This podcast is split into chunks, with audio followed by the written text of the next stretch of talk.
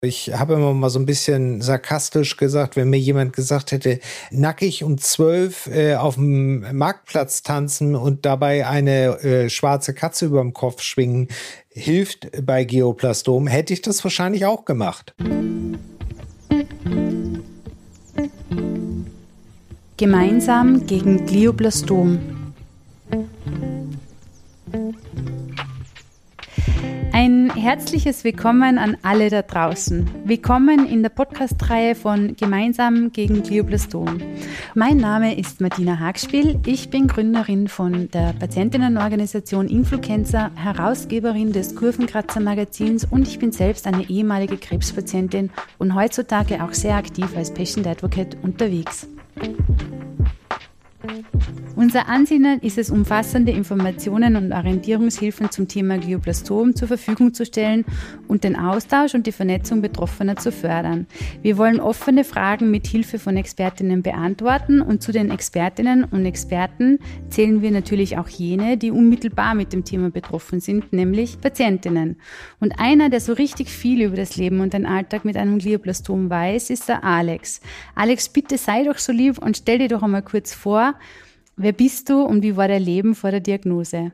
Hi, ich bin Alex. Hallo. Ich lebe mit meiner Frau in Bonn. Ich arbeite in Köln und ja, bin 51 und habe seit sechs Jahren ein Geoplastom gehabt, beziehungsweise mhm.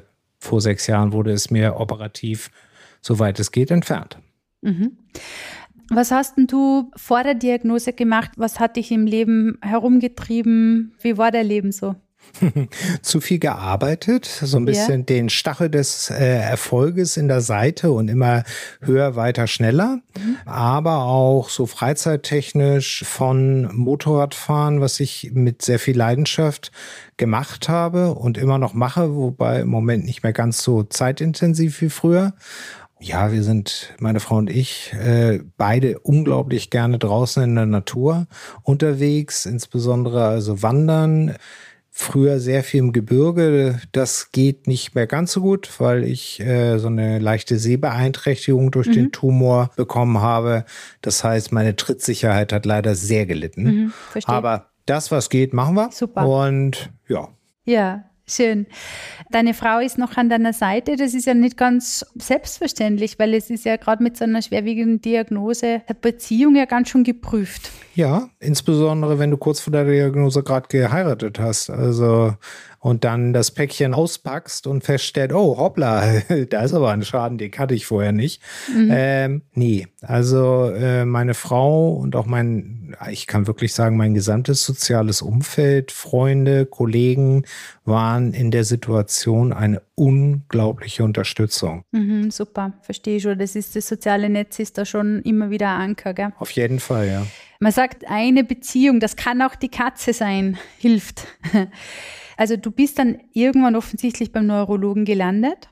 Also um genau zu sein, bin ich mhm. mit meiner Frau auf einer Veranstaltung gewesen und die Kopfschmerzen gingen einfach nicht mehr weg, wurden immer schlimmer. Mhm. Dann haben wir diese Veranstaltung früher verlassen und dann hat sie mich halt ins Auto gepackt und ist mit mir zur Uniklinik in Bonn gefahren und die haben mich direkt mal stationär aufgenommen. Mhm. Gibt witzige Gespräche bei so einer Diagnose, insbesondere wenn du noch keine Biopsie hast. Also der Fachbegriff eines Radiologen ist, sie haben da etwas in ihrem Kopf, was da nicht hingehört.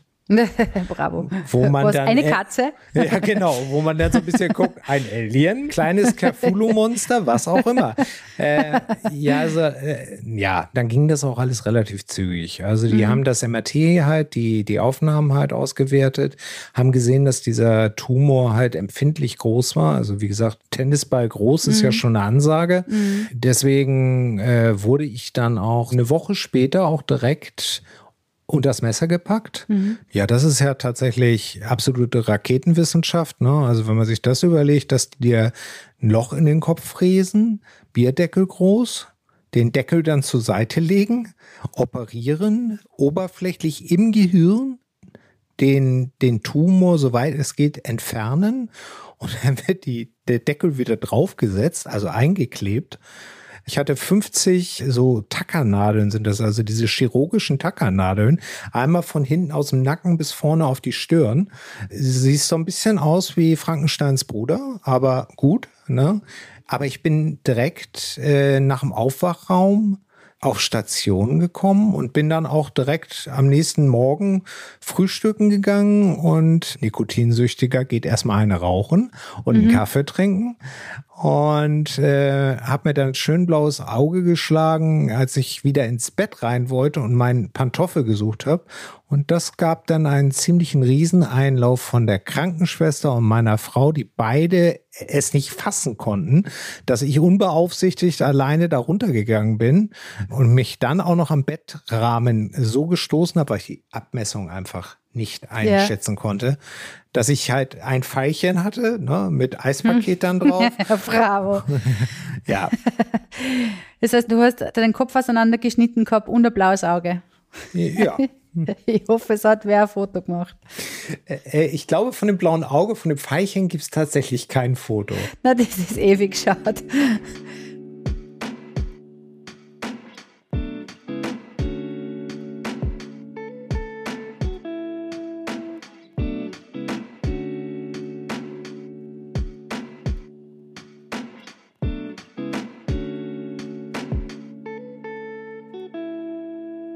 Wenn man eine Diagnose wie ein Glioblastom zu hören bekommt, dann reißt dann wahrscheinlich in irgendeiner Form den Boden unter den Füßen weg, könnte man vorstellen. Wie ist er dann im Rückblick in den Etappen gegangen? Also ab wann hat ein gewisser Pragmatismus wieder eingesetzt oder ab wann hast du überhaupt Informationen wieder aufnehmen können? Also wie ist denn das in etwa abgelaufen? Also nachdem die Biopsieergebnisse vorlagen, kriegst du dann ja das Fachgespräch mit den Onkologen, mhm. die dir dann erzählen, was das ist und da muss ich sagen, als der mir das das erste Mal erzählt hat, habe ich es einfach schlichtweg nicht verstanden. Mm, ja, das glaube ich. Also dieses ist ja operiert und ist alles gut. Aber es ist ja eben leider nicht so. Es ist eben nicht, ist operiert und alles ist gut, mhm. sondern ist operiert und jetzt machen wir äh, Chemo und dann machen wir eine Bestrahlung und dann gucken wir mal, ob sich ein neuer Tumor bildet. Äh, ja, das hat einen Moment gedauert, bis ich das mhm. wirklich verinnerlicht hatte und auch verstanden hatte. Und es ist ja leider so ein Ding, es gibt ja keiner eine belastbare Aussage. Wenn Sie das jetzt benutzen, werden Sie kein Rezidiv bekommen. Das kann ja. auch keiner guten Gewissens. Dürfen weil, Sie auch nicht, gell? Ja, bei dem einen klappt es und bei dem anderen klappt es nicht. Ja, also wie ist der gegangen? Der Arzt hat dir das mitgeteilt.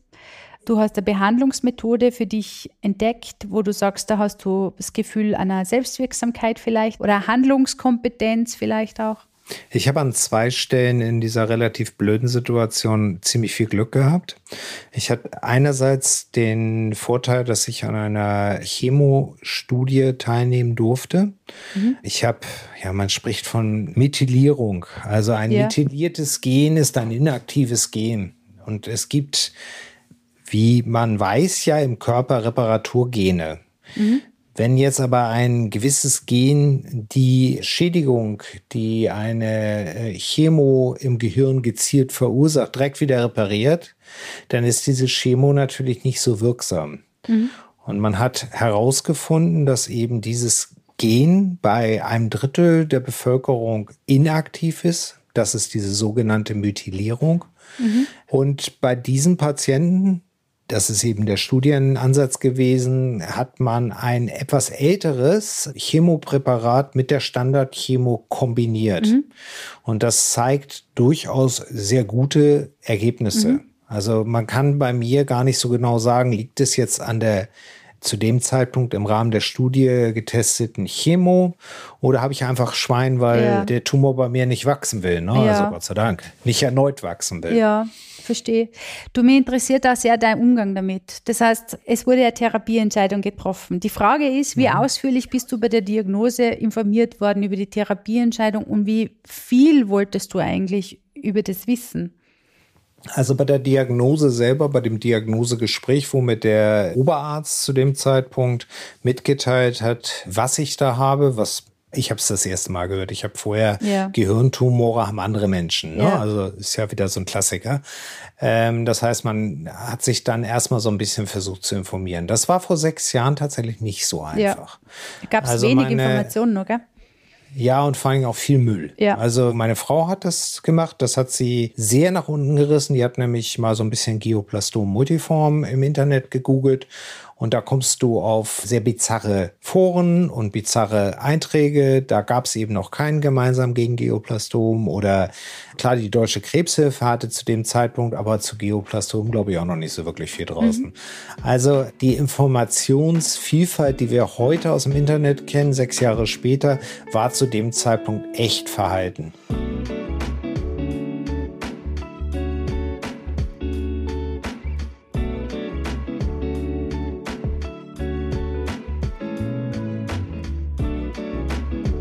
Wenn du jetzt zurückdenkst an das Gespräch mit dem Arzt, mit der Ärztin, die damals zuständig war, und es ging darum zu sagen, das ist jetzt ein Glioblastom, was bedeutet das? Ähm, was hast denn du da gehört, was dir geholfen hat an Informationen und was würdest du heute noch mehr hinterfragen? Also ich glaube, ich habe nicht wirklich ausreichend zugehört, weil ich auch einfach, glaube ich, ein bisschen unter Schock stand. Ja, sicher, Und normal. einfach eindeutig überfordert war, weil ich habe die Dramatik Ja. der Diagnose nicht wirklich direkt verstanden. Mhm. Das hat mir meine Frau tatsächlich erklärt, die bei diesem Beratungs- oder vielmehr bei dem Diagnosegespräch dabei war. Super. Würdest du es empfehlen? Den Partner mitzunehmen, wenn man einen hat, auf jeden Fall. Ja. Und wenn ich keinen Partner habe, dann nehme ich einen Vertrauten oder einen Freund mit oder einen Elternteil oder was auch immer. Aber geht da doch bitte nicht alleine hin. das, ist doch, das ist doch fatal. Also ich meine, ja, das ist ein solch großer Lebenseinschnitt, da brauchst du halt auch mal ein bisschen Unterstützung. Also ich könnte mir nicht vorstellen, dass ich die Diagnose alleine entgegengenommen hätte und dann damit alleine hätte klarkommen müssen. Das fällt mir schwer, das für mich zumindest zu glauben. Also ich bin heilfroh, dass ich meine Frau dabei hatte und ich bin heilfroh, dass ich auch noch andere Menschen außer meiner Frau habe, um die nicht ständig voll zu müllen, mit denen ich über das Thema reden konnte. Ja, super. Und was hast du gebraucht im medizinischen Gespräch jetzt? Also wenn du so zurückblickst, was hättest noch mehr brauchen können im medizinischen Gespräch, um Entscheidungen treffen zu können? Kann ich gar nicht mal so sagen, weil, äh, also man muss sich die Situation vorstellen. Du kriegst die Diagnose eines überwiegend tödlich verlaufenden Gehirntumors. Na, also ich habe immer mal so ein bisschen sarkastisch gesagt, wenn mir jemand gesagt hätte, nackig um zwölf äh, auf dem Marktplatz tanzen und dabei eine äh, schwarze Katze über dem Kopf schwingen, hilft bei Geoplastom, hätte ich das wahrscheinlich auch gemacht. Ich verstehe. I feel you. Na, also das ist, das ist einfach in der Situation. Du hast ja, das ist ja jetzt nicht so, dass du sagen kannst, ich habe da so sechs Therapieformen bei Geoplastom und ich suche mir mal eine aus, wo ich denke, dass ich am besten damit klarkomme. Nee, du hast eine Standardtherapie. Gut, bei mir war die ein bisschen abgeändert durch diese Studie, wie eben gerade schon berichtet. Und dann ist Bestrahlung und dann ist aus die Maus. Ne? Und wenn es dann noch was extra gibt, was die Wahrscheinlichkeiten ins Positive verschiebt, weil was anderes kannst du nicht sagen darüber. Es sind ja wirklich reine wissenschaftliche Wahrscheinlichkeitsbetrachtungen. Ja, wenn sie das machen, haben sie eine höhere Wahrscheinlichkeit. Menschen mit der Methylierung dieses Gens und der entsprechend angepassten Chemotherapie haben eine 40-prozentige höhere Wahrscheinlichkeit. Was heißt denn das, dass ich jetzt zu 60 Prozent trotzdem sterbe? Unterm Strich ist es genau das. Aber in so einer Situation klammert man sich an Strohhalme. Ja, Und das verstehe ich. und ich bin jemand, der vor allen Dingen auch dann, ehrlich gesagt, gerne einfach weitermacht. Ne? Wegschalten, ausblenden, durchmachen und weitermachen. Sonst hat der Tumor blöderweise nämlich von vornherein gewonnen. Würdest du dich selber als mündiger Patient bezeichnen? Ich denke schon, ja. Wenn du in Entscheidungen eingebunden wirst, wie möchtest du eingebunden sein? Naja, auf Augenhöhe ist schwierig. Ne? Also dafür fehlt mir natürlich schon die medizinische Qualifikation. Aber ich habe schon die Erwartungshaltung, und die hat sich zumindest in Bonn sehr gut erfüllt, dass man mir versucht, auf eine verständliche, nicht zu wissenschaftliche Art und Weise mitzuteilen, wie meine Diagnose aussieht und wie mein Krankheitsverlauf voraussichtlich sein wird. Das ist bei so einer Erkrankung natürlich für den Arzt eine ziemlich blöde Situation. Ja. Na, weil was willst du denn einem Patient mit Geoplastom sagen? Ah, wird schon, kriegen wir hin. Nee, natürlich nicht. Mhm. Der muss ja schon ein sehr deutliches Erwartungsmanagement machen, damit der Patient sich auch ein bisschen darauf einstellen kann. Ja, und dann nicht aufgibt am, am ja. falschen Zeitpunkt, oder? Also die Waage ist ja irgendwie ja. wichtig da einzuhalten.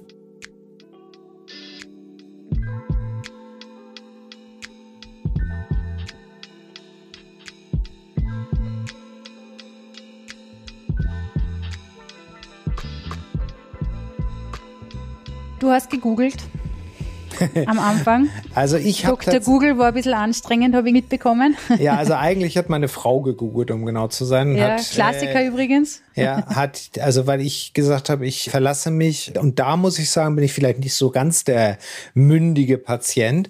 Ich äh, vertraue sehr auf medizinischen Fortschritt und Fachkompetenz in großen Einrichtungen, also eine mhm. Universitätsklinik, ich sag mal, so ein Oberarzt oder leitender Oberarzt einer Onkologie oder Neuroonkologie, der hat per Position schon ein gewisses Vertrauen meinerseits. Ja. Weil ich da einfach davon ausgehe, na ja, gut, der beschäftigt sich da schon ein paar Jahre mit und der will mhm. mir ja nicht per se was Böses, sondern ganz im Gegenteil. Also verlasse ich mich darauf, was der mir auch erzählt. Wenn ich Fragen habe, stelle ich diese Fragen und erwarte auch, dass sie mir beantwortet werden können. Wenn die Fragen nicht zu beantworten sind, weil es auf die Fragen keine Antwort gibt, dann erwarte ich auch, dass mir genau das so gesagt wird. Also eine klare und deutliche Kommunikation durch den Arzt finde ich schon wichtig. Ja, das verstehe ich. Hast du die vorbereitet mit deinen Fragen? Also wusstest du die im Vorfeld schon? Nein. Okay, das heißt, die sind spontan dahergekommen. Ja. Ja.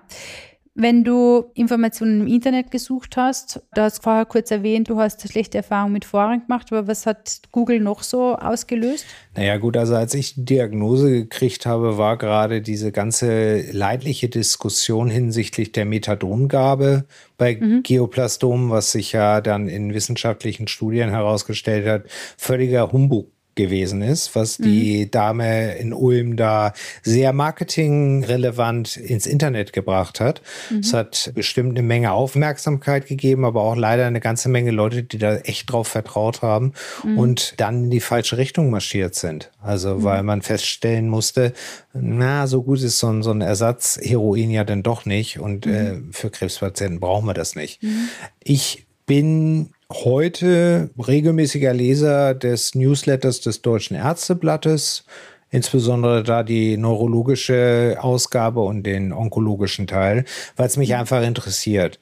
Ich setze große Hoffnung darauf, dass die mRNA-Forschung weiter voranschreiten und das tun sie. Das ist so im Moment der einzige Streif am Horizont, wo man sagen kann, da könnte es eventuell etwas geben, was diese entschuldige mein, mein Französisch, äh, was diese scheiß Tumorzellen, die ja nun mal nachweislich noch immer in meinem Kopf sind, äh, endgültig platt machen und ich ganz normal weiterleben kann. Ja. Also. Das wäre doch eine ja. wundervolle Perspektive. Ja, auf die hoffe ich ehrlich gesagt auch. Weil auch wenn mein, meine Krebsart einfach eine harmlose im Verhältnis war, dennoch hat man Angst vor der Wiedererkrankung. Das geht nicht weg. Klar. Also auf das Damoklesschwert kann, glaube ich, jeder verzichten. Also ich ja. versuche es wegzuschieben und nicht zu viel drüber nachzudenken, weil es macht nur schlechte Laune.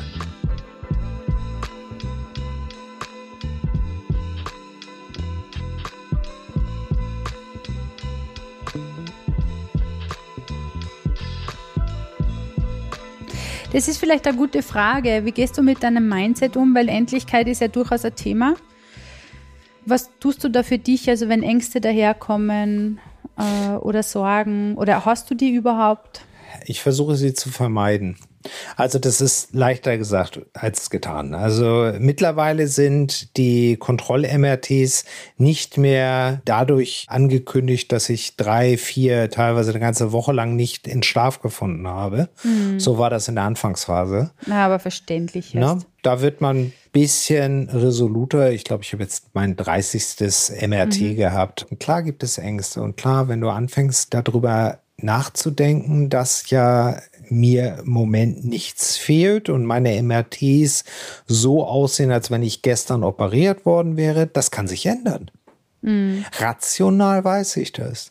Emotional lasse ich das nicht an mich rankommen oder versuche es nicht an mich rankommen zu lassen, weil das frisst ja wirklich Lebensfreude. Ne? Mhm. Man kann ja auch durch so eine Erkrankung in eine Situation kommen und das passiert leider vielen Patienten, dass obwohl du symptomfrei bist, du mit der Situation nicht zurechtkommst und in Depressionen verfällst. Und das ist natürlich ganz bitter. Ne? Da hast du den, den Tumor rezidivmäßig erstmal auf Abstand gehalten und verzweifelst dann am Leben. Und da kann man auch niemandem einen Vorwurf machen. Das ist eine Scheißsituation. Und, ja, äh, ist tatsächlich was Normales sogar. Ja. Und das ist eben für mich schon wichtig, dass ich analytisch darüber nachdenke. Ich rationalisiere Probleme gerne äh, und versuche sie so handelbar zu machen. Das funktioniert für mich persönlich sehr gut. Meine Frau zum Beispiel kann das gar nicht. Die, mhm. die ist deutlich emotionaler unterwegs. Was tut sie für sich?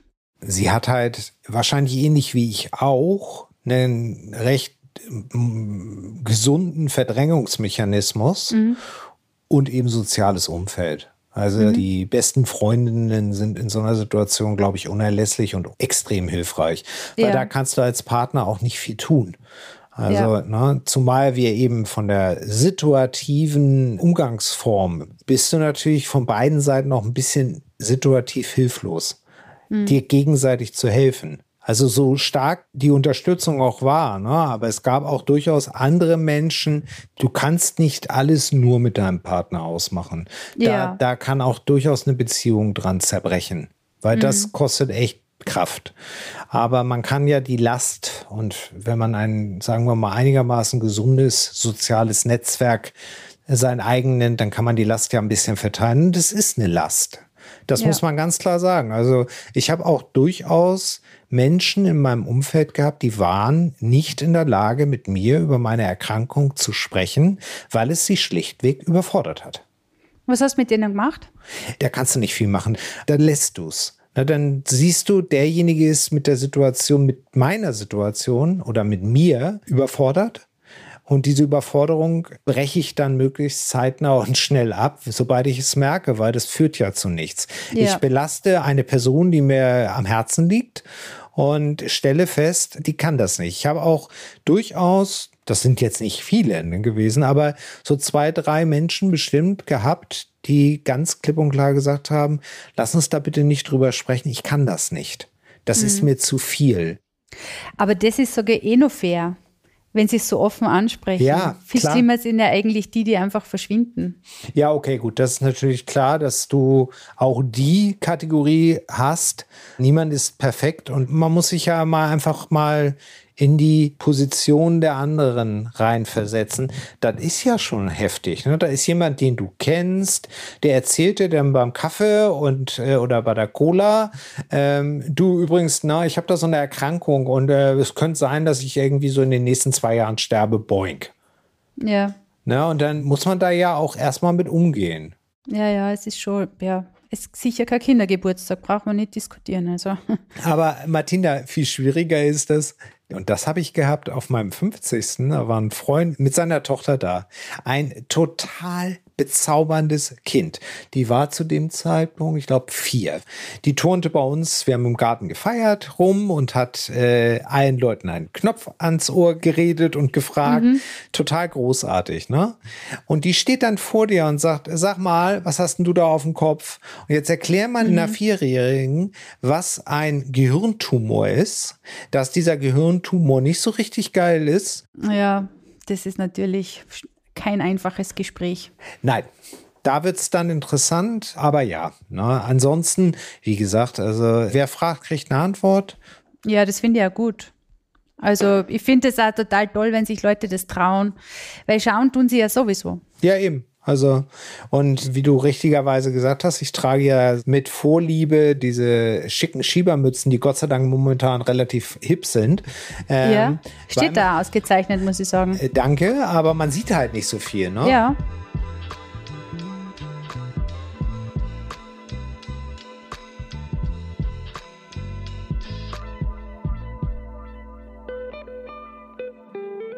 Du, was hat denn der Arzt bei der Diagnose oder bei der Behandlung mit dir besprochen, was für die relevant war an Informationen, was du gesagt hast, das muss ich wissen. Das war für mich eine wichtige Information. Wie gesagt, im Erstgespräch nach der Biopsie hat er mir halt das Krankheitsbild genannt, beschrieben und ich habe es nicht verstanden. Ja. Oder ich wollte es nicht verstehen. Im, Nach ja. Im Nachgang wurde mir dann klar, was es ist, auch mit Hilfe meiner Frau. Und dann habe ich halt gezielt auch noch ein bisschen Fragen gestellt. Mhm. Frage auch so alle Jahre mal wieder, gibt es irgendwas Neues? Gibt ja leider im Moment bisher mhm. noch nichts. Der spannende Augenblick ist, hat sich irgendwie eine Veränderung in der Bildgebung ergeben. Mhm. Und das ist Gott sei Dank in den letzten sechs Jahren bei mir nicht der Fall. Mhm. Also wie mein betreuender Onkologe immer so schön sagt, sie könnten diese MRT-Bilder übereinander packen und der einzige Unterschied, den sie sehen würden, wäre oben im Datumsfeld. Super. Tipptopp. Ja, das ist natürlich aber auch ein Idealzustand, der leider ja auch nicht jedem vergönnt ist. Das muss man ja nüchtern mhm. betrachtet auch so sehen. Deswegen sage ich auch immer, ich kann mich nicht wirklich beklagen. Also ja klar, ich hätte auf die Erkrankung per se verzichten können. Ja. Brauchen wir nicht drum herum zu reden. Ja. Aber mit diesem Erkrankungsbild ist es für mich ideal gelaufen. Mhm, super, das freut mich wirklich. Was waren deine drei größten Herausforderungen, was, wenn du so zurückschaust? Puh, die drei größten Herausforderungen. Ja, also ich sag mal, die Anfangszeit, bis du dich so eingegroovt hast, war schon fordernd. Ähm, also so, so einen gewissen, ein, ein Einbauen der Therapie in meinen normalen Lebensablauf war eine echte mhm. Herausforderung. Dann viel Rumprobiererei, was geht, was geht nicht. Ne, als ich meinem Arzt gesagt habe, ich fange wieder an, Motorrad zu fahren mit fehlendem Gesichtsfeld, hat der mich auch für wahnsinnig erklärt, was allerdings von einem Nicht-Motorradfahrer kam, weil wenn ich einen Integralhelm trage, habe ich eh kein Gesichtsfeld und mhm. lerne von der ersten Fahrstunde an einen Schulterblick zu machen. Das, was ich im Auto zum Beispiel nicht mache automatisch. Ja. Sobald ich auf dem Motorrad sitze, ist ja, als wenn jemand einen Knopf unlegt und man verhält sich halt wie ein Motorradfahrer. Naja, gut, also das war eine gewisse Herausforderung. Ja, ansonsten einfach ein bisschen ausprobieren, was geht, was geht nicht. Klar. Und auch nicht zu viel über die Erkrankung nachzudenken. Wir hatten es vorhin. Zu viel über Geoplastome und äh, insbesondere eigene Geoplastome nachzudenken, macht nur schlechte Laune. Also das ist nicht zielführend. Ich kann ja eh wenig tun. Also ich bin da sehr pragmatisch unterwegs, wenn ich ehrlich ja. bin. Aber weißt du, was mir auffällt, du hast mir es nicht beantwortet. Was ist, wenn die Angst trotzdem einmal durchschlägt? Weil du kannst ja noch so viel nicht drüber nachdenken, irgendwann passiert es da drüber sprechen. Mhm. Das ist die Methode. Definitiv. Also, äh, wenn wirklich eine Phase ist, wo es gerade einfach äh, sehr präsent ist, aus welchen Gründen auch immer, weil man vielleicht, also ich bin so ein bisschen in dieser Selbsthilfe-Umgebung unterwegs. Ja. Und klar ist das ein scheiß Feeling, wenn du jemanden, den du vielleicht sogar beraten hast, Tipps gegeben hast, und der ist auf einmal nicht mehr da weil er nämlich am Geoplastom verstorben ist. Weil er eben nicht fünf oder sechs Jahre überlebt hat und nicht in den illustren und exklusiven Club der Langzeitüberlebenden äh, mit Geoplastom aufgenommen wurde, sondern weil er einfach fucking hell nur zwei Jahre nach Diagnose gelebt hat oder auch kürzer. Und da habe ich bedauerlicherweise drei Menschen gehen sehen, und äh, das sind halt Momente, wo du echt, äh, also klar, macht einen das fertig. Weil weiß ich denn, ob ich in einem halben Jahr oder in zwei mhm. Jahren vielleicht doch auf einmal wieder einen Tennisball im Kopf habe. Mhm. No, ne? also schwierig. Aber ja. um die Frage ganz konkret zu beantworten, ich bin dann jemand, der solche Dinge versucht, erstmal mit sich selber auszumachen. Wenn es nicht klappt, versuche ich drüber zu sprechen mit Menschen, denen ich vertraue. Natürlich meiner Frau, ne, aber eben auch anderen Freunden und Bekannten. Mhm.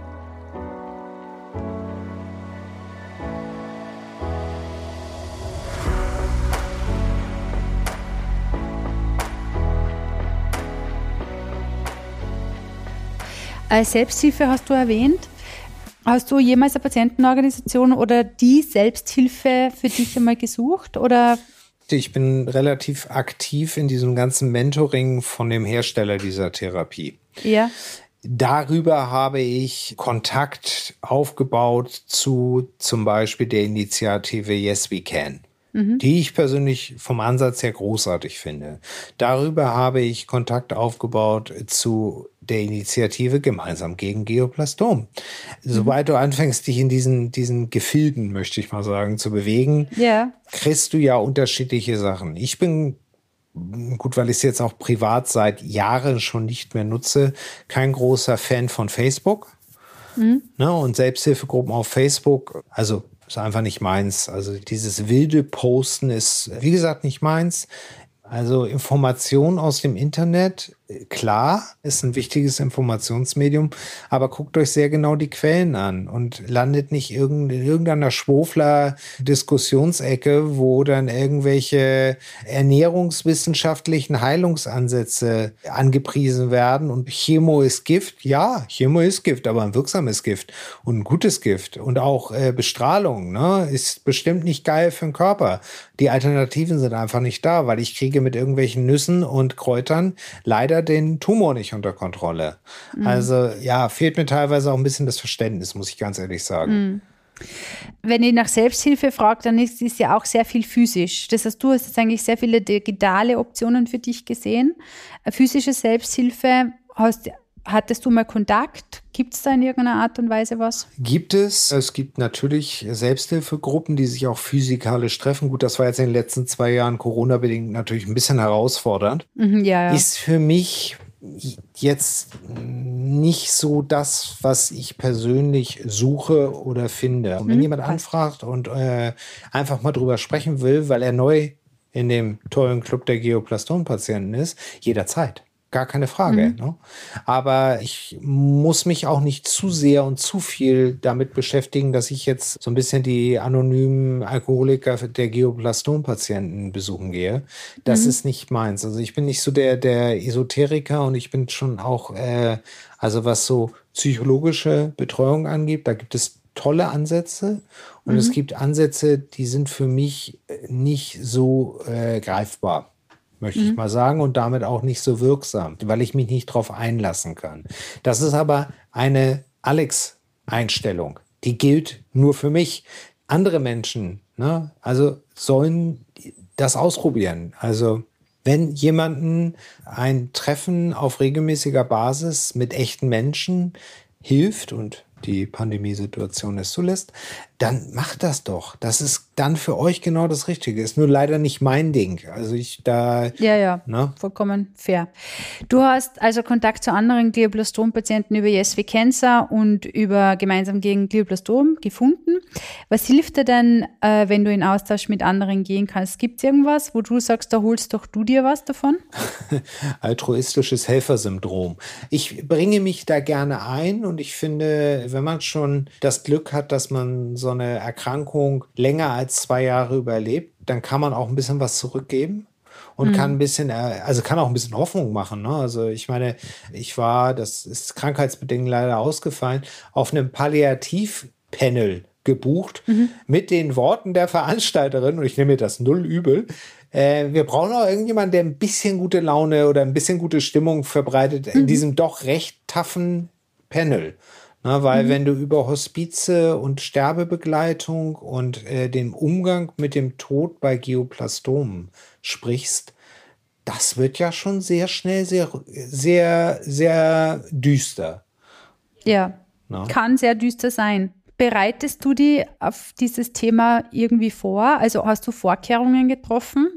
Hast du die anders damit beschäftigt, als, als du es sonst gemacht hättest? Du meinst mit der Tatsache, dass wir nicht ewig leben können? Ähm, ja.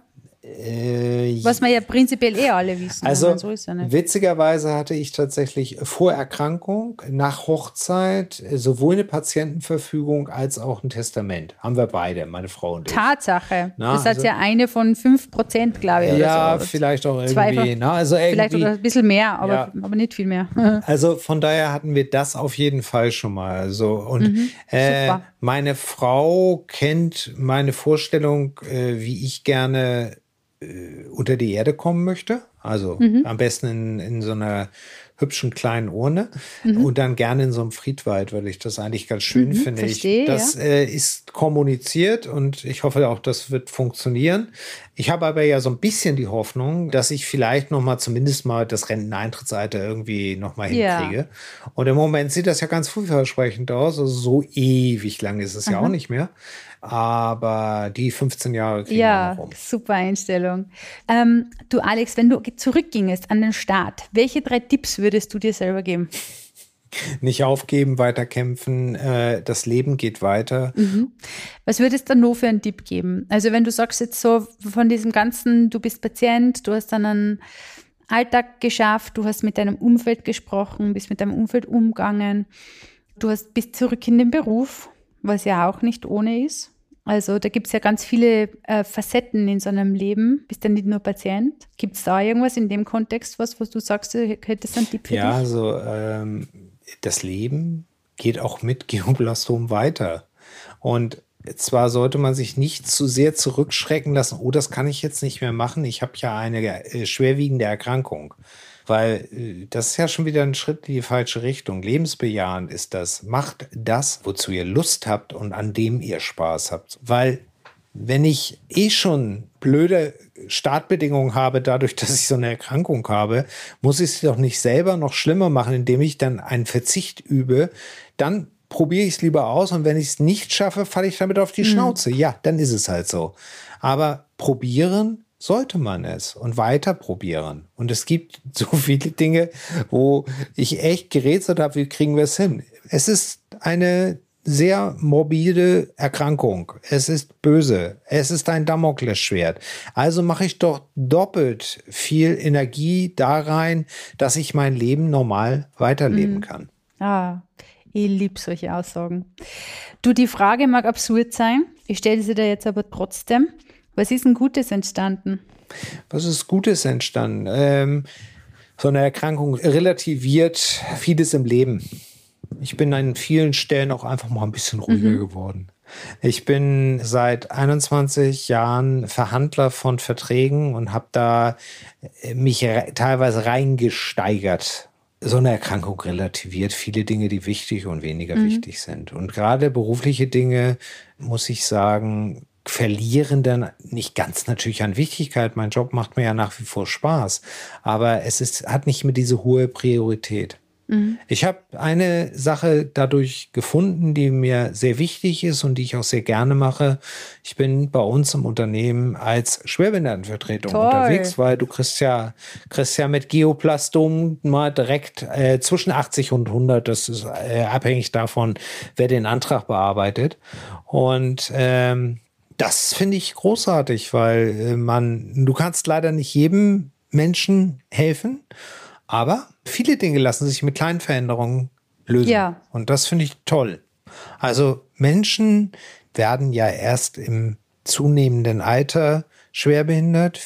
Die wenigsten, die von Geburt an schwerbehindert sind, lerne ich kennen, weil die meistens sich nicht im Arbeitsmarkt eins in meiner Umgebung Ja, befinden. Leider muss ich sagen, wir versuchen gerade ganz gezielt Menschen mit Schwerbehinderung auch davon zu überzeugen, dass wir äh, bei meinem Arbeitgeber ein ganz toller Betrieb sind, der sich freuen würde, wenn sie sich bewerben. Und äh, da mit äh, anderen Strategien auszuarbeiten, wie motivieren wir Menschen in den Arbeitsmarkt eins bei uns einzutreten und nicht zurückzuschrecken, ach nee, das kann ich nicht, weil ich habe ja eine Behinderung. Das finde ich toll und es macht mir unglaublich viel Spaß glaub und es erfüllt mich auch. ja. Das heißt, Sinn ist auf jeden Fall viel da in deinem Leben. Auf jeden Fall, ja. Also. Ja.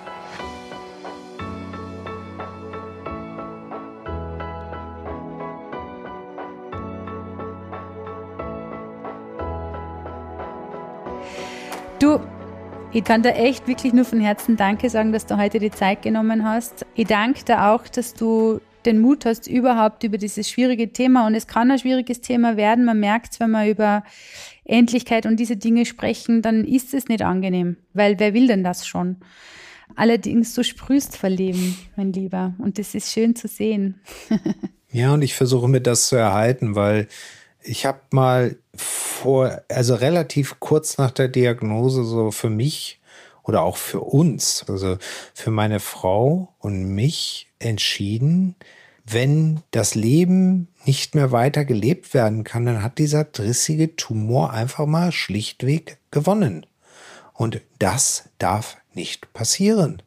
Ergo muss man all die Dinge, die gehen, und da muss man viel ausprobieren, ob es noch geht, einfach weitermachen. Weil was bringt es mir denn, wenn ich einen Tumor überlebe, aber keine Lebensfreude ja, mehr habe? Ja, das stimmt.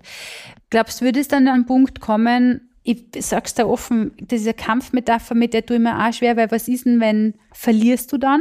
Da fängt für mich die Schwierigkeit an, weil beim Kämpfen ist die Schwierigkeit eh nicht. Aber was ist, wenn es in eine andere Richtung ginge? Jetzt, vielleicht müssen wir es auch nicht an dir, an deiner Person, weil wir wollen ja bei dir in, im, im Gesunden denken. Aber was tut man dann? Verliert man dann oder kippt man dann auf oder? Ich finde, du? aufgeben ist die schlechteste aller Alternativen. Also da und das ja. sagt sich übrigens leicht für jemanden, der jetzt keine Schmerzen und keine Belastung hat. Und ich kann durchaus nachvollziehen, wenn ein Mensch, der wirklich leidet. Und ich habe im Krankenhaus Krebspatienten mit Darmkrebs im fortgeschrittenen Stadion erleben müssen oder auch erleben dürfen, vielleicht ist das mhm. mal ganz augenöffnend, die einfach ohne Schmerzmittel nicht durch den Tag kommen. Und äh, einem Menschen in einer solchen Situation äh, so einen Kessenspruch zu bringen, wie ich ihn gerade gebracht habe, ja, aufgeben ist keine Option. Doch, aufgeben kann auch eine Option sein, weil es einfach dann auch irgendwann leidensbeendend mhm. ist. Also wenn ich wirklich in einer Situation stecken werde und toi, toi, toi, muss ich diese Entscheidung nie treffen, dass ein Weiterleben nicht mit Lebensqualität verbunden ist. Dass ein Weiterleben eine, eine unglaubliche Bürde darstellt. Dass ein Weiterleben eine unglaubliche Quälerei darstellt. Dann muss ich tatsächlich gestehen, fände ich ja und da sind wir in Deutschland ja noch sehr weit von entfernt leider, finde ich das äh, Recht auf Sterben auch durchaus äh, etwas, was man fordern ja. kann. Ich finde in dem Kontext nämlich aufgeben sogar sehr mutig. Weißt du, was ich meine? Ja, natürlich. Also äh, ich glaube, da wäre ich auch, da müsste der Druck schon immens sein. Da wäre ich auch viel zu feige für. Also das ist ja auch mal eine, eine, Entscheidung, ne? Also du. Ja, ja, es ist eine Riesenentscheidung. Also das ist, das ist ja nichts, was du mal eben so, ach komm, ja, dann, dann äh, trete ich jetzt mal aus dem ja. Leben. Ne? Ist, ist gut so. Nee, ist es eben nicht. Mhm. Ja, ich danke dir, dass du mir das nur beantwortet hast. Ich weiß, diese Dinge sind nicht einfach, über das zu sprechen. Man will auch nicht dahin gedanklich, weil man hat ja immer ein bisschen Sorge, was macht das mit einem selbst. Allerdings glaube ich, ist es einfach wichtig, dass wir das einfach nochmal kurz angesprochen haben, weil viele, die uns dazuhören, sind eventuell einfach auch an dem Punkt, weißt du? Ja, klar.